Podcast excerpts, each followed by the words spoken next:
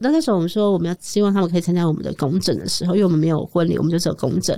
然后我妈说不要，她就完全不看我。嗯，我就含着泪，我想说我我要坚强。我爸在旁边看到说我会参加，我会参加。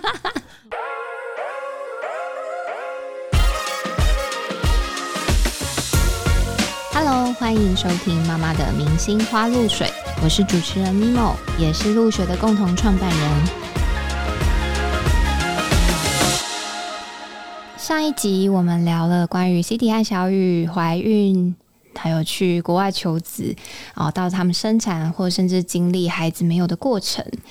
整体来说有一点点哀伤，但我觉得其实两位散发出来的给大家的力量跟形象是非常正面的，所以我觉得我们今天这集呢，可以来聊聊开心的事。因为豆比现在三岁了嘛，所以你们应该会开始面对很多的教养问题。同志家庭其实要面对的，除了跟我们一般父母一样，就是会遇到小孩的教养问题之外，还有很多很多关于孩子如何面对自己的家庭成员，或者是开始有一些同才的眼光，或是你们甚至自己面对老师、学校或者其他家长，甚至路人嘛。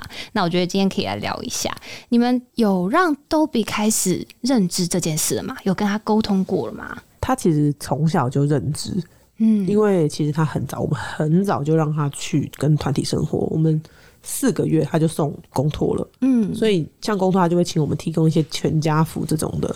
所以他其实最早他就知道他是有两个妈妈，嗯，然后跟其他人不一样。然后我们其实也都会。特别像我啦，我就会特别的提醒他，就是说那个谁谁谁，他是不是有一个爸爸一个妈妈？他说嗯，然后我说哦，那你有爸爸跟妈妈吗？他说没有，我有两个妈妈，我一个妈咪一个妈妈这样子。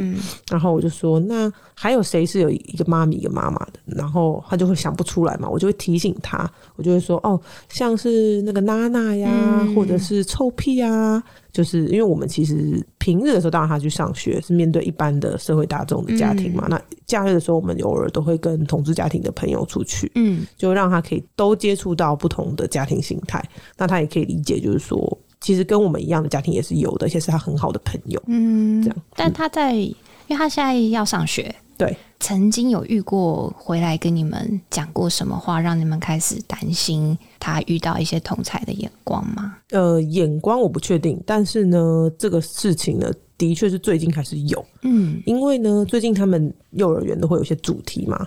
前一个主题就是我的家庭，那其实我因为他们都会发行事历，然后我就是属于比较比较严格，就是在意这件事情的妈妈，我就会那个形式一来，我就开始审视这学期教了什么，然后哪一个地方特别要准备。所以在那个形式里一发下来的时候，我就立刻呢就是找到机会就跟老师说：“哎，老师，我有关心到你们这个学期第二次的主题是在讲我的家庭哈，我就会想要了解一下说，哎。”老师会怎么介绍？然后会不会有一种让我的女儿觉得说，哦，为什么我跟别人不一样？对我跟别人不一样，然后会不会是被孤立的，或是会不会是特别有或没有的？嗯，那老师又说，哦，没有啦，他们只是在聊家庭里面可能会有怎么样子的角色，然后不会特别说谁有谁没有。嗯，就我就很担心，像是什么小学生起来说谁没有爸爸妈妈，谁是担心他已经站起来，我就很怕有这种事情发生。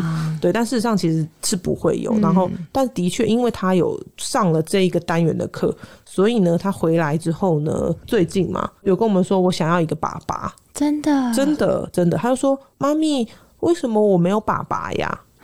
很可爱的声音这样子说。那我说，哦，对啊，我们家没有爸爸啊。那那但是你有什么呢？他说，嗯，我有妈咪跟妈妈啊。我说，那你会有想要爸爸吗？他说，嗯，但是他其实对爸爸这个词的理解，我觉得有有限啦，就是毕竟。这个角色他是没有的嘛？嗯，从一开始就对，从一开始就没有的。那我就我就问他说：“好，啊，那我们可以去帮你找一个干爹啊，但是你可以接受你没有妈咪或是没有妈妈吗？”他说：“不行。”对，所以我在想，这应该也是我们跟他沟通他的家庭形态，就是这样子，就是教他去重视跟珍惜自己拥有的，类似吧？嗯，对。小雨有担心过吗？我我其实没有担心诶，因为我觉得，呃，小朋友他其实你给他什么，其实他就会接收什么，但他并不会发现他没有什么，因为他不是被剥夺过这件事情，所以我觉得没有。倒是呃，我们要怎么样跟外面的人沟通这件事情，是大人要跟大人沟通哦。对，正常你你会发现小朋友他不会觉得是你有两个妈妈有什么不一样，你有两个爸爸有什么不一样，嗯，跟我一个爸爸一个妈妈有什么不一样，他不会有这些感觉，他就觉得哦，这个这个是。都比就是有两个两个妈妈，他只会这种感觉。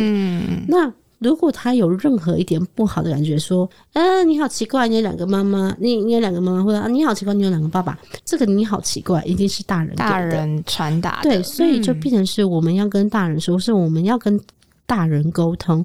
然后我们在之前有拍一部纪录片叫《非凡母亲》，我们都会有做一些。映后的座谈，我也一定会讲这件事情。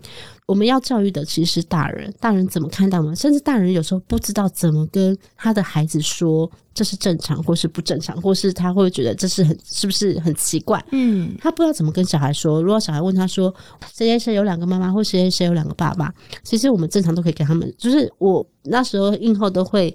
跟大家分享，跟大家分享，对，教，对，我会跟大家分享。你可以说，有些小朋友他就是有一个爸爸，有一个妈妈；有些小朋友的妈妈是外国人，有些小朋友爸爸是外国人，有些小朋友他就是只有阿妈带他。嗯，这是家庭的不同，家庭的呈现方式，这没有什么不一样哦。每因为每个人都是充满了爱，对，所以应该是要我们教育到大人是。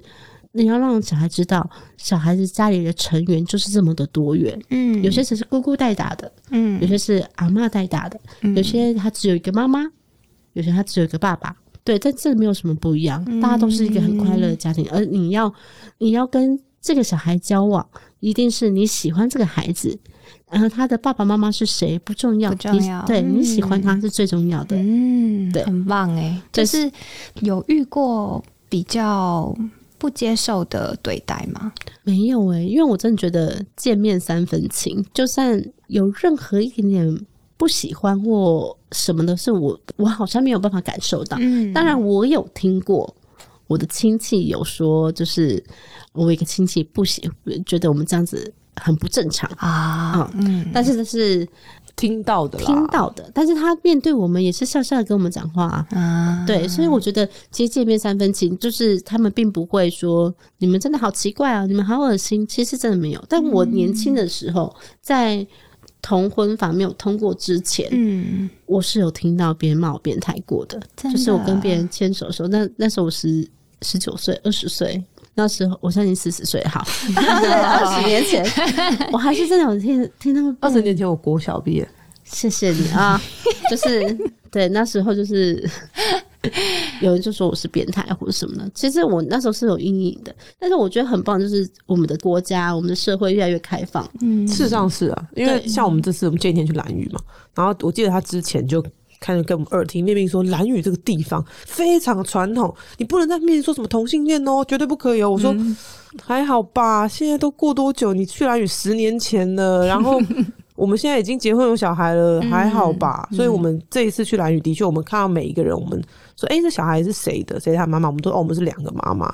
老的、少的、长的，也没有人觉得，呃，你真恶心，也没有啊，大家也都是笑笑的啊，说哦，还有甚至有人说，阿姨坐在旁边乘凉，说哦，这样很好。嗯，我觉得现在的观念真的越来越开放多元，但呃，因为可能之前有稍微听小雨聊过，就是想自己当年出轨的一些情境，是有一点辛苦的，对不对？呃，也也不是辛苦，应该是说。其实我是非常害怕我爸爸妈妈不接受跟不认同。嗯，其实我觉得很多同志他在不愿意出轨，是害怕那个位置，他害怕他家人受伤，他害怕他可能家人没有办法面对他这样的，他害怕他可能会失去他们。嗯，他可能害怕他会失去他的朋友，如果他跟朋友出轨的话，嗯，所以都是自己的害怕。所以我们。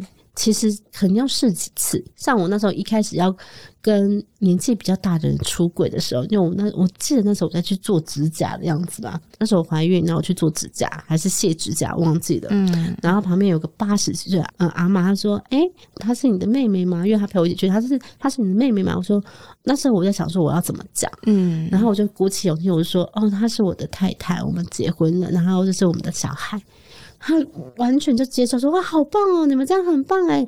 那你们是混血儿吗？”我说：“对，混血儿好棒哦。” 就是其实，当你试过几次出柜的过程的时候，其实你会发现。你没有失去什么，而且你也不会失去什么。再来就是，其实我很怕我爸爸妈妈，因为我爸爸我爸爸是算是比较温暖的男生，嗯，那我妈妈是比较比较强硬的女生，嗯，对，嗯，但他也是很爱我啦。只是他那时候我跟我妈说我们两个要去公证，你要不要来参加的时候，我妈就就说不。就说不要，他也就说不要。但是其实我那时候在心里说，他在说不要的原因到底是为什么？因为难过好不好？你哭着爬，因为他们家是那种透天，就是 然后就泪洒，哭着爬上楼。就是因为我在想，我妈妈为什么说不要？但因为我可能是呃，我妈其实在我哥哥过世之后，其实已经很少参加很多活动，就例如呃，谁家。的儿子结婚，他也不会参加，就是比较喜事的东西，他可能会让他联想到他的儿子这样子。所以我想是不是这原因？嗯，但我也很难过。我想说，是不是他不认同我们？对，因为他真的就是我跟他还在交往的时候，我妈还说他介绍男生给我认识之类的，在他面前讲哦。对，然后那时候你已经家人都就是公开跟他们出轨，对，但他还是 很想要介绍男生给你，没错，而且在 C T 面前这样讲讲，那 C T 就是有点不爽，嗯，对。但是我们结婚，那那时候我们说我们要希望他们可以参加我们的公证的时候，因为我们没有婚礼，我们就只有公证。然后我妈说不要，她就完全不看我，嗯，我就含着泪，我想说我我要坚强，他这么凶，我就要坚强，就我就 眼泪还他就这个脸哦，又坚强，然后眼泪一直流，一直流，一直流。我爸在旁边看到说：“我会参加，我会参加。”好可爱。对我爸就你放心，我会参加。对，然后所以我妈那天没有去。哦，对我有点难过。然后我也在想说，如果是我生小孩的话，我爸爸妈妈会怎么介绍我的小孩？那我也在想说，我们两个结婚的话。他跟朋友怎么介绍我们？我爸爸很可爱，我爸都会说是小雨啊。他说，那别人就问他说，那他呢？然后他就说，这是我第二个女儿。一开始啦，可是最近他有好像没有这个说法嘞，有新的说法。他都说女儿啊，对，他都叫女儿。嗯，对。然后我之后其实他们都是叫女儿，或者说我妈妈会跟，因为邻居都会已经知道了，他们就已经也不会问他是谁这样子。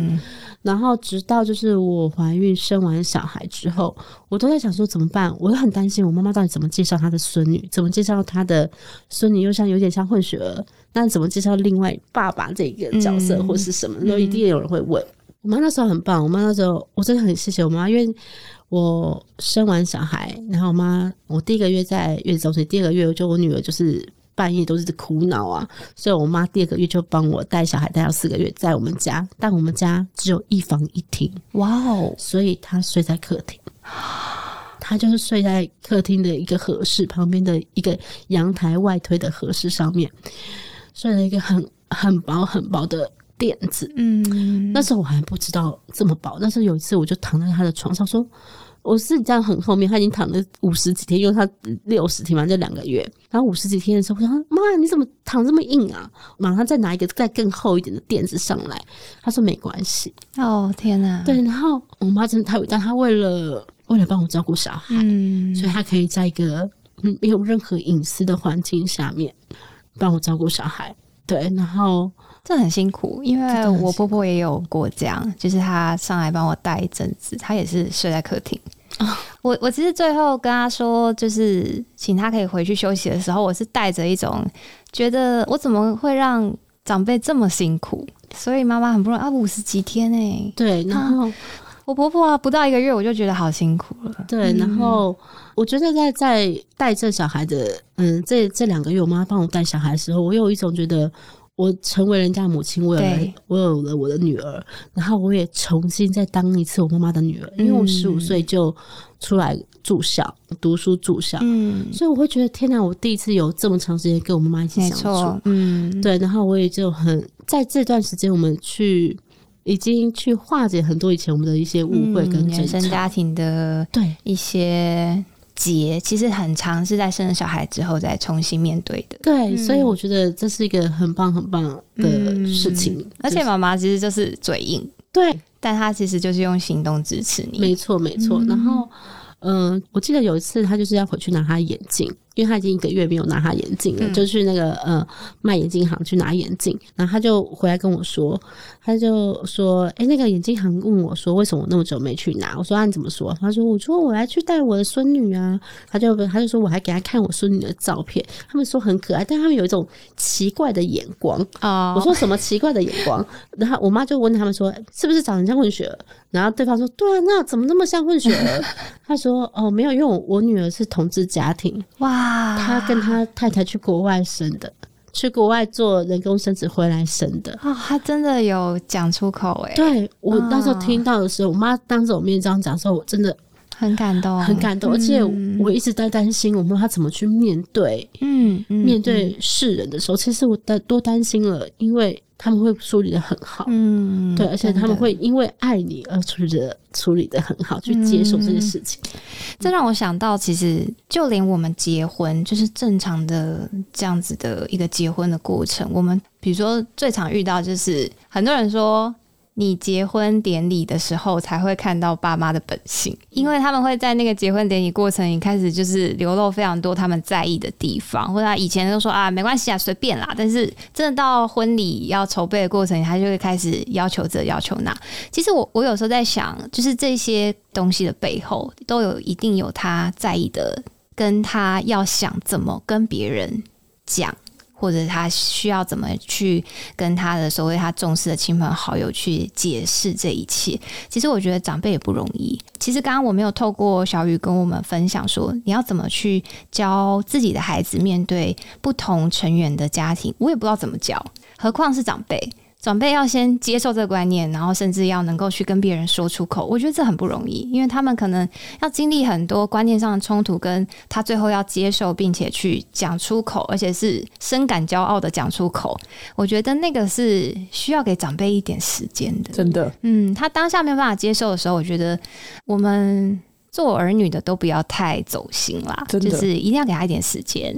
嗯，City 你就比较没有遇到这个状况，就感觉妈妈很早就接受了。对，可能因为我比较 T 吧，所以我从小非常外显，他早就有心理准备。我就是幼稚园的时候就跟我妈为了要穿皇帝装还是皇后装，然后我幼稚园老师打电话给我妈说，这个小孩已经在这边闹太久了，你要不要干脆让他穿皇帝装拍个照算了？所以我现在还有那个照片哦，就是那个我穿了一个全身皇帝的扮相，然后脸臭。对，我回到刚刚讲家长的这个议题，我觉得因为我我比小雨一路上走的非常顺遂，所以家长这件事情，我觉得真的，因为我身边很多同志朋友，他们其实有时候会很怨对长辈为什么没有办法接受。嗯，但小雨刚刚讲那个妈妈，她问妈妈要不要参加她的公证的事情，还有后续，后续就是她哭着跑上楼，然后我就觉得天哪，好紧张，我一定要。去做点什么？就因为小雨妈妈其实对我非常非常非常好，嗯，她很疼我，很疼我。我喜欢吃什么，她绝对记住，下次就会弄那个东西给我。记不住，对，好，反正反正我就觉得不行，这个时候我一定要陪在妈妈身边，就陪在小雨妈妈身边，我就坐在那边，然后小雨就这样让她上去哭嘛，我就陪她身边，她就看电视。我就真的想了很久，说我要怎么跟她讲。我说：“妈妈，你真的不考虑去一下？” 结果妈妈就都不看我，看很远。然后就说：“Why？我要上班。”然后我心里面就突然间觉得说：“天哪，我们不要再逼他了。”嗯，就是他真的还没有准备好。我们他在我面前就像个孩子，你知道吗？嗯，就是不知道是闹脾气还是有个结没有办法过去的那个孩子，他没有办法承受这些，我们干嘛呢？啊，这是真的哎。对，就是他也不知道怎么解释，对他也不知道怎么面对，还不知道怎么解释。然后我们还没准备好。对，然后我们赶一个鸭子去去上架，何必呢？你自己过得开心，你爸妈其实也会很开心的。嗯，对，所以。各位同志朋友们，给爸妈一点时间，对，给爸妈一点时间。最重要的是过好自己，嗯，对的心理啦。但像现在都比三岁了，嗯，整个一路上感觉是备受家人的疼爱嘛，简直是三千宠爱在一身。你们从什么时候？他三岁，现在面对的最大，你们要面对的是开始要教养他一些观念了。有没有遇到近期生活中你们两个教育观念最大的冲突？哦，为了这个事情，不只是这个啦，很多很多事情。然后小雨甚至跟我说：“我们再也永远不要再讨论任何有关于教养的事了。”对。反正一讲就吵架，因为嗯，City 是属于就是很喜欢看很多教养书的人哦，真的，对他非常喜欢看书嘛，他喜欢看书，他喜欢看影片，就是看有任何关于教养影片，他都一定会看的人。嗯，对，然后不至于我喜欢收集资讯了，嗯，他就会知道非常非常非常非常多，然后他也会。因为他就是执行力非常强的，他觉得哎，这个对对我女儿有效，他就这样对我女儿。对，但是其实有时候他，我会觉得我的心里面想说，你他那么小，你不用逼他。他就说你要他八点睡，或是自然你八点入睡，就是要怎么怎么怎么做，他就会八点睡。看他可能就心软，所以他还不能八点睡。我说每个小孩子睡眠需求不一样，你为什么要逼他？我就是属于那种。感觉有点像是一般人世俗的爸爸，就是都不管小孩。对，就是我说你不用这样逼他，他可以他可以舒服的睡觉之类的。嗯，然后他可能不止睡觉只是一件小事，包含我们要怎么样教育这个孩子，也都是会碰到一样的嗯问题。就是他会用很多他看过的书，甚至他每天之前都会传一堆一堆文章给我，就是说要怎么样对小孩，真的很像。很像我跟我老公的状态，就是我每天都在传一些对什么刷牙没有好好刷会怎样，不早点睡会怎样，或什么，就是我就想说我讲没用嘛，那我就传专家的说法给他。对啊，我就最后我就最后他说你不要再传给我，我说我不会想看这东西，你不要再传给我，都知道了。我以为我在找资料，但是你不用传给我了。但你们有比较是谁在 follow 谁吗？我觉得我们其实比较偏向于各自有各自的想法，但是呢，他因为我就是很知道教条，对资讯就教条，然后我就是一找资讯有教条一讲，然后我就这样做，然后因为小雨是一个心思很敏感的人，所以其实我在这么做的时候，他一切一切他都看在眼里，都在观察。对，那直到有一天他真的觉得受够了，他就会说，对他就会说，我现在就是不要让他睡，怎么样？我就是给他吃糖果。我就让他吃爆，然后没有。其实这一切一切，其实都提醒我，我在小雨身上学到非常多。嗯，因为好以睡觉这件事情为例好了，我就会觉得小孩九点半以后睡觉，他脑子就会坏掉，就会长不好。然后小雨就提醒我，他虽然当然是我们中间就是很拉扯，他就会骂我啊，说你为什么要这样对小孩？但是其实后来我想到的是，因为我女儿，其实我我为了让我女儿九点睡觉，我可能就会带她去房间，然后不让她出来，就是。我就觉得你就是要躺好，嗯，时间到躺好，听完两个故事就没有故事了。我就觉得我的规矩，你就知道，你就确立好界限，对，确立好界限，你就是得要这样执行，不然你就会变成一个超越界限的人。但后来我发现，我女儿对于我开始产生恐惧啊，就是睡觉产生恐惧，对，睡觉产生恐，她就觉得她不要睡觉，她讨厌睡觉。然后我就叮咚，我就觉得不行，嗯，就是小雨提醒了我，你不要再让她这样子了，你要放。弹性一点，不然她有一天她就会成为一个讨厌睡觉的人。真的，因为我小时候就很讨厌睡觉，我也是。其实，但回到我自己的时候，我我也是很讨厌睡觉，我都会躲在棉被里面，这边开手电筒看书的那种人。对，我就叮咚，我就哦。对了，好了，那好吧，因为他有一些很明显的状况，他是明明很想睡，很想睡，然后他会哭着说：“我睡不着怎么办？”哦，那是一种抗拒感。如果我睡不着了怎么办？然后或者是他已经很想睡，然后说：“我不想睡，嗯，我不想睡。”就是他很很抗拒睡觉这件事情了。懂？他已经变成反弹，他对于睡觉这件事情产生反抗了。我这个时候我就觉得，对，没错，我不能。这么的没有弹性，嗯嗯，虽然说我觉得界限要分明，但是，所以我说我在上学了很多，好吗？我我我，对啊，我其实我们家也有遇到类似问题，但是是在吃饭，这是这个我在前几集有聊过，就是其实我自己是一个不是很重吃的人，但是我也是跟 CT 很像，就是我会觉得小孩你就是一岁以后，因为很多人都说一岁前靠奶嘛，那一岁后你就开始要吃一些人类食物，我就一这个观念就不知道为什么。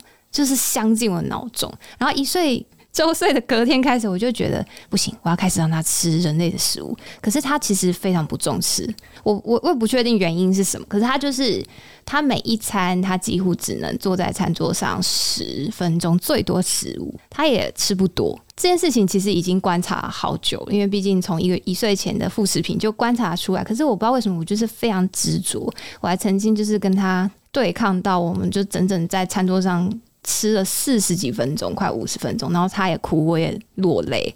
呃，我老公也是提醒我，他就说：“你让他整个吃饭的过程当中感受这么差，然后对于这件事情要要这么难难受，吃饭这件事情已经对他讲不快乐了。”只会有反效果啊！我当然也有去看一些专家说法，像黄崇宁他其实有分享过，你必须要营造一个很快乐的餐桌上的氛围。所以我其实后来我就给自己设定，比如说哦，好，没关系，他时间就是十五分钟，最多就十五分钟，他不吃了，他真的就超准时，就十五分钟一到他就要起来。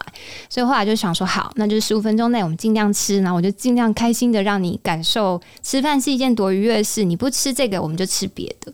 然后后来才慢慢的，他愿意坐在餐桌上越来越久，所以嗯嗯，跟 C D 遇到的状况很像。可是我觉得这就是一个过程，学习的过程。对啊，对啊，就是你一定会有一些想要对孩子好的方式，但你也也是第一次当妈妈，所以你就会去试一些方法，不行了。总之，我们保留一些弹性嘛。最近还有遇到什么？吵这个孩子的教养的问题有啊，选幼儿园啊，这个大家应该也是对对啊，三岁好，反正总之呢，我本来反正我就觉得我生了小孩之后，我简直人生就是被颠覆。我本来呢就想说，OK，我今天既然已经是同志家庭了，那我就这么特别，我就越要去念普通的学校。这样子就是什么叛逆的心情？不是因为，因为我就是要让社会大众们都知道，世界上就是有同志家庭，所以我就不能，我越要去念最普通、最普通，我要念公托，我要念公用，你要去洗礼大家，也不是啦，就是我想要我的孩子知道，世界上还是有很多普通的家庭的嘛，我们不能一直往。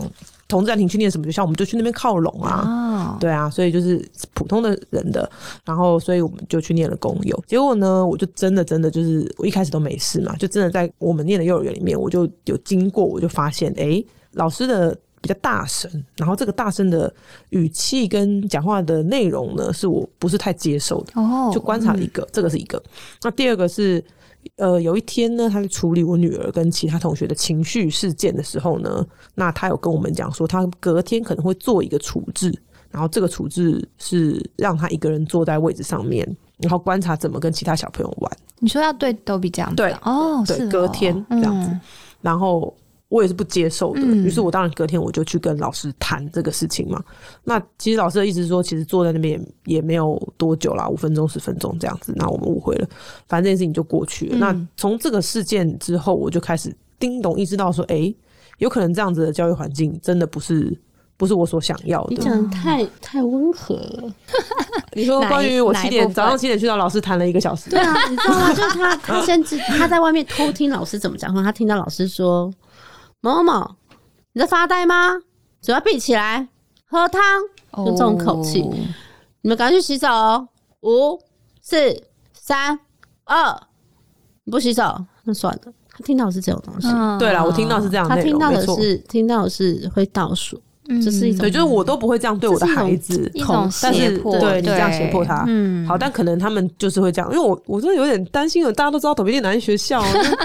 公干呢？不过本来集体管理有时候会有这种方法，对对，其实是这样的。然后又是最后又碰到，就是呃，就是他们就是小朋友之间的纷争，老师觉得还没有时间处理，因为那天就是要被我们接走了，嗯，所以他觉得要明天再处理这件事情啊。但明天再处理这件事情，如果当下没有处理，明天再处理，其实这件事情就是。小孩会有点疑惑，对，因为他现在没有时间观念的嘛，他才两岁，怎么会有那个时候两？就为什么我今天去上学要被这样对？对，但是那时候我没有那么多的想法，我那时候想想说，我要跟我小孩说，我明天要面对这个挑战，可以吗？就是我打算让我女士女儿就是有心理的准备，嗯，然后我给她最最满的支持跟爱就好，嗯，但是她妈咪呢就受不了，我就炸锅了嘛，对。隔天早上七点那边在学校等老师来上班，对我就是好好的跟老师聊一聊，在一个没有时间观念的孩子的状态下，你怎么会想要让他对于他的情绪反应隔天做这样的处置呢？我现在坐在 C T 对面，我可以理解老师的压力，气势凌人，非常眼神非常坚定，语气很坚定。对对对，好，反正总之老师跟我解释了半天，然后我我想说，嗯，不行，可能这样的教育环境，我们可能还是要再想一下。于是我就开始疯狂的另外找所有的幼儿园，山上的，然后。后地下的精英的 各种幼儿园，我连就是我们两年前去排的台北某间精英学校，要两年后才能预约参观的，我都对我都进去了。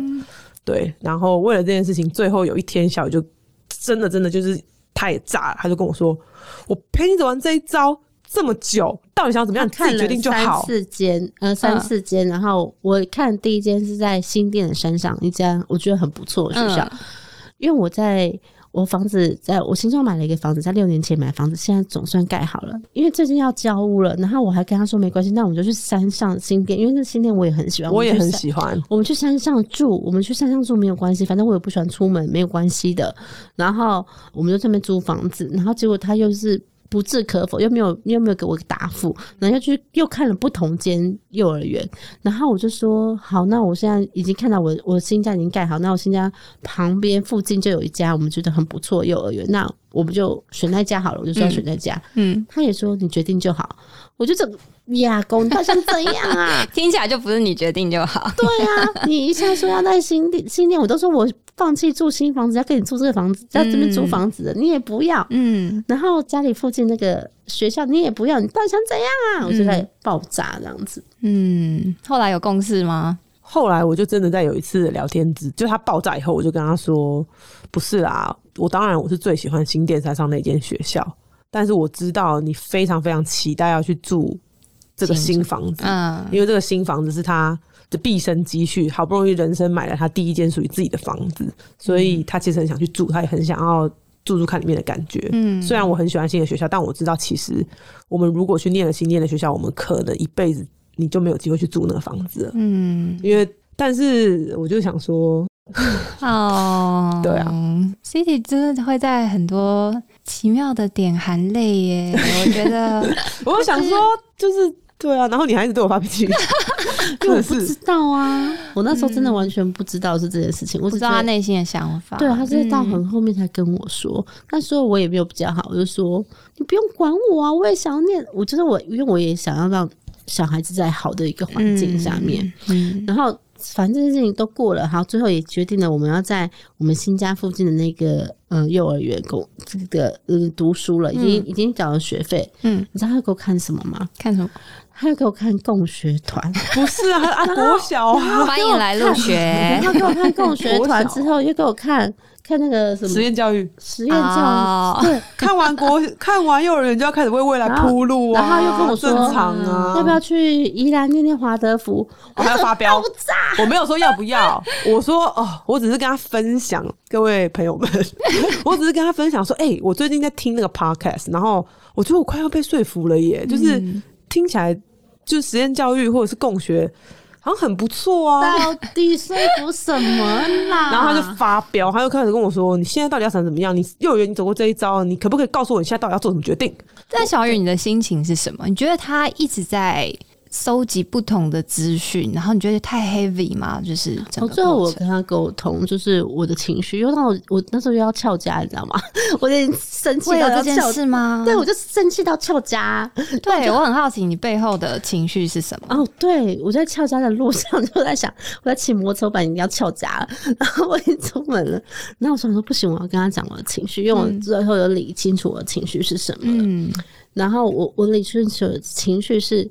我很不喜欢不呃不讨论吗？不是不是那个什么变动？对我很不喜欢变动。对，当我已经决定我已经要到这边了，我已经决定我什么东西都往这边方向走了。你甚至你随便跟我讲一件事情，我就会往下面走。但他总是在跟我讨论，他没有确定做什么。但是但但我听到了，对我来说就是圣旨，我就要往这边走。哦，对，所以就变成是我每次都一直在变动，我就好紧张，因为你可能就要为他。开始想对，今天想这条路后面要遇到什么事情，你会开始想。对，但他一直跟我说我说他们家庭的个性，他们呃，我觉得这这这就是原生家庭问题，因为他家庭就是都会一直讨论，去哪里会一起讨论，他们在讨论到讨论，听起来你们会觉得很奇怪的事情，可能会举出 A B C D 各种方案。但是你就隔天明明就要出门了，好要说好，他们要说出门，他们说要去哪里还不知道，然后他们就开始他他跟他妈他跟他妈跟他妹妹在线上在讨论说要去哪里去哪里去哪里。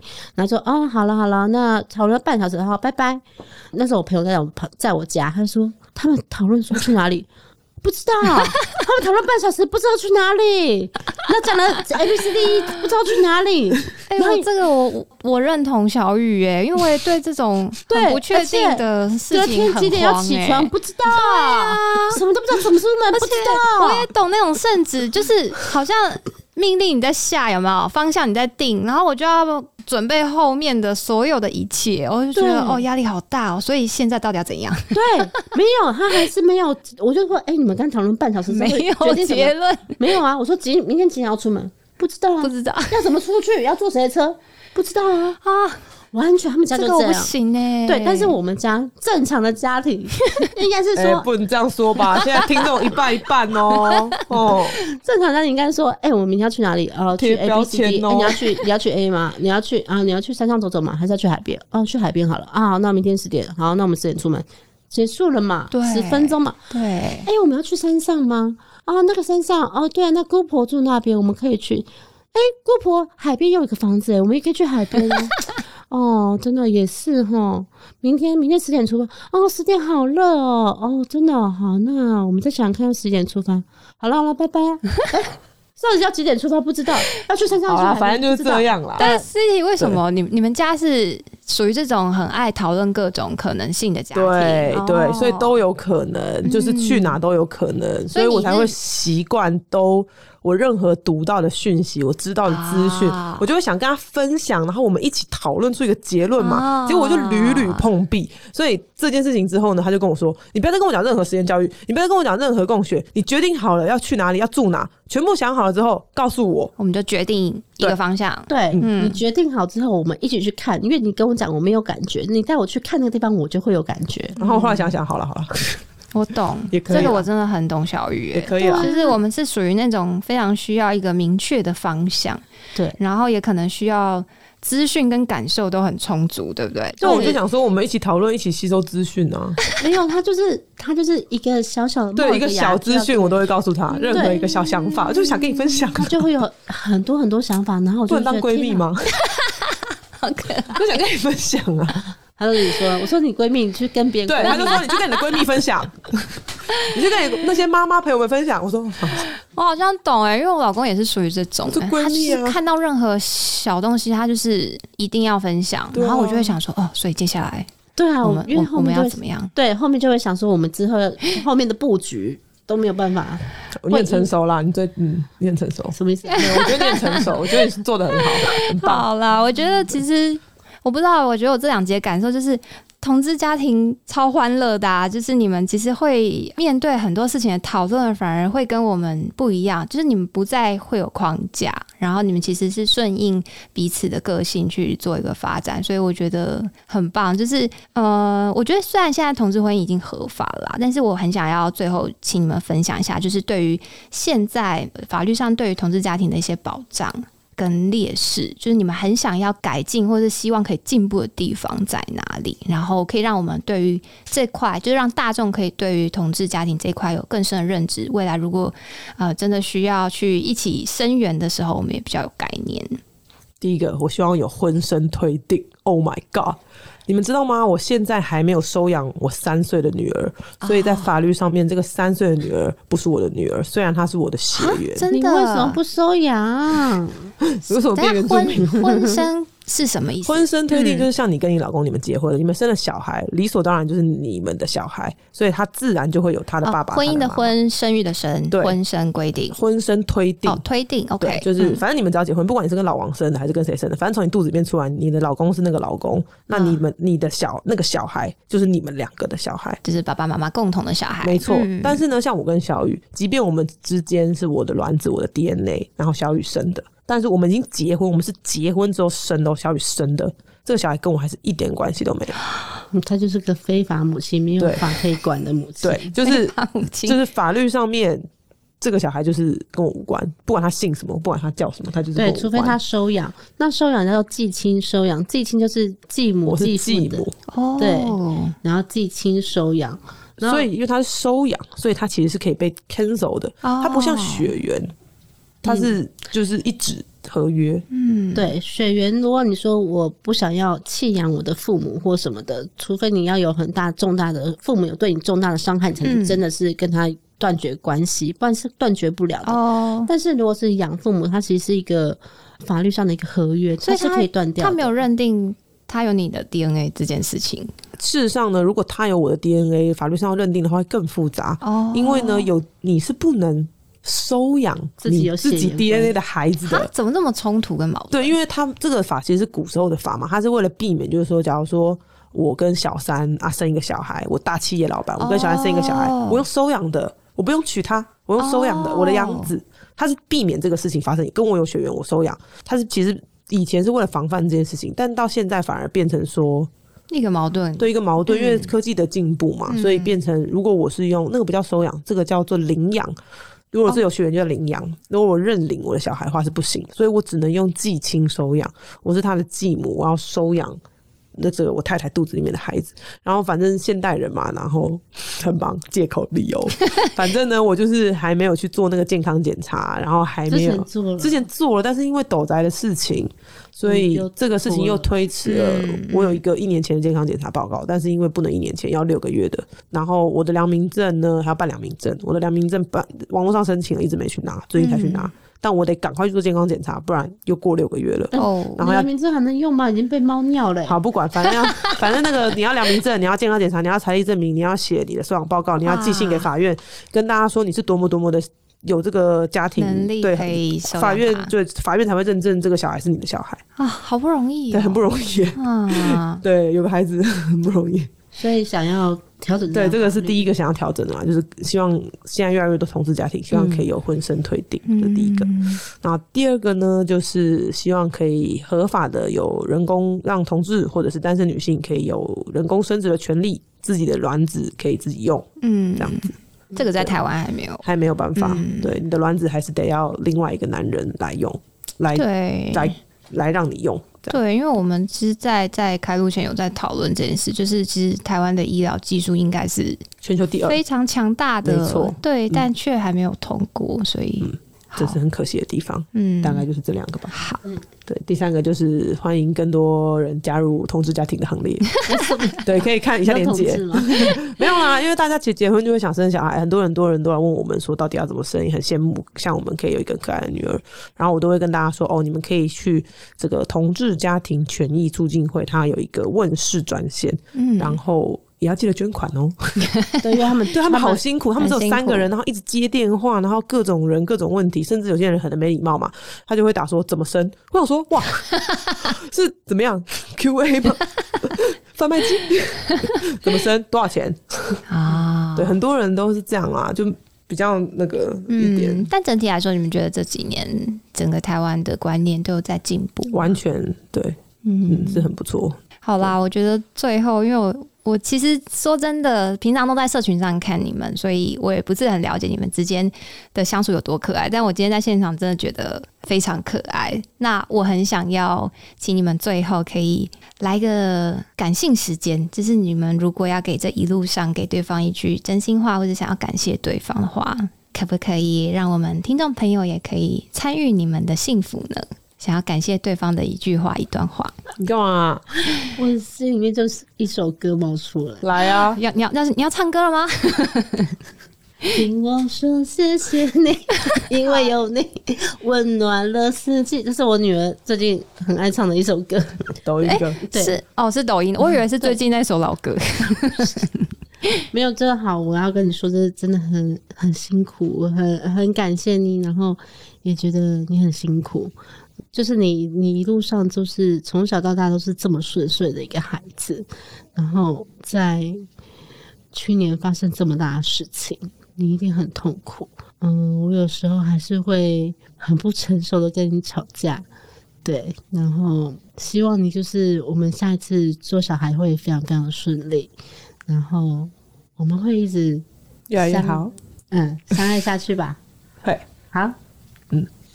啊，谢谢你，嗯，在我很像从悬崖掉下来的时候，当那个那个软垫，软垫嘛，因为够胖嘛 就是真的啦，真的就是把我整个接起来，嗯嗯，不然我一定没有办法，嗯，我觉得对，其实 City 发生这样子的事情。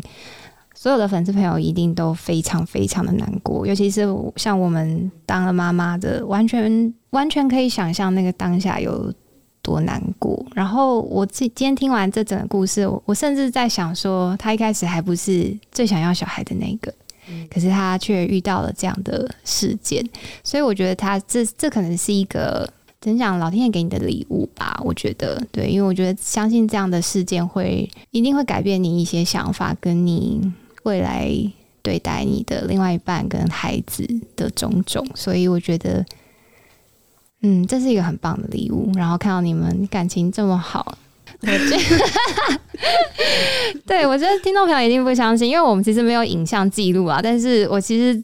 觉得哇，这集超适合，可以一边把你们的相处拍摄下来，因为真的很有爱。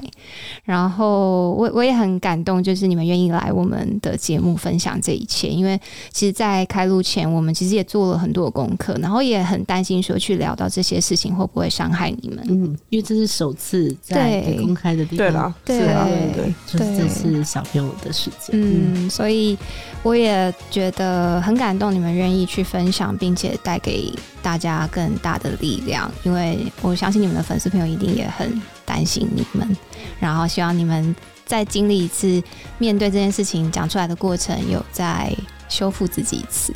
今天很感谢你们，谢谢谢谢，欢迎订阅我们的节目《妈妈的明星花露水》，并留下五星好评。我们下次见，拜拜。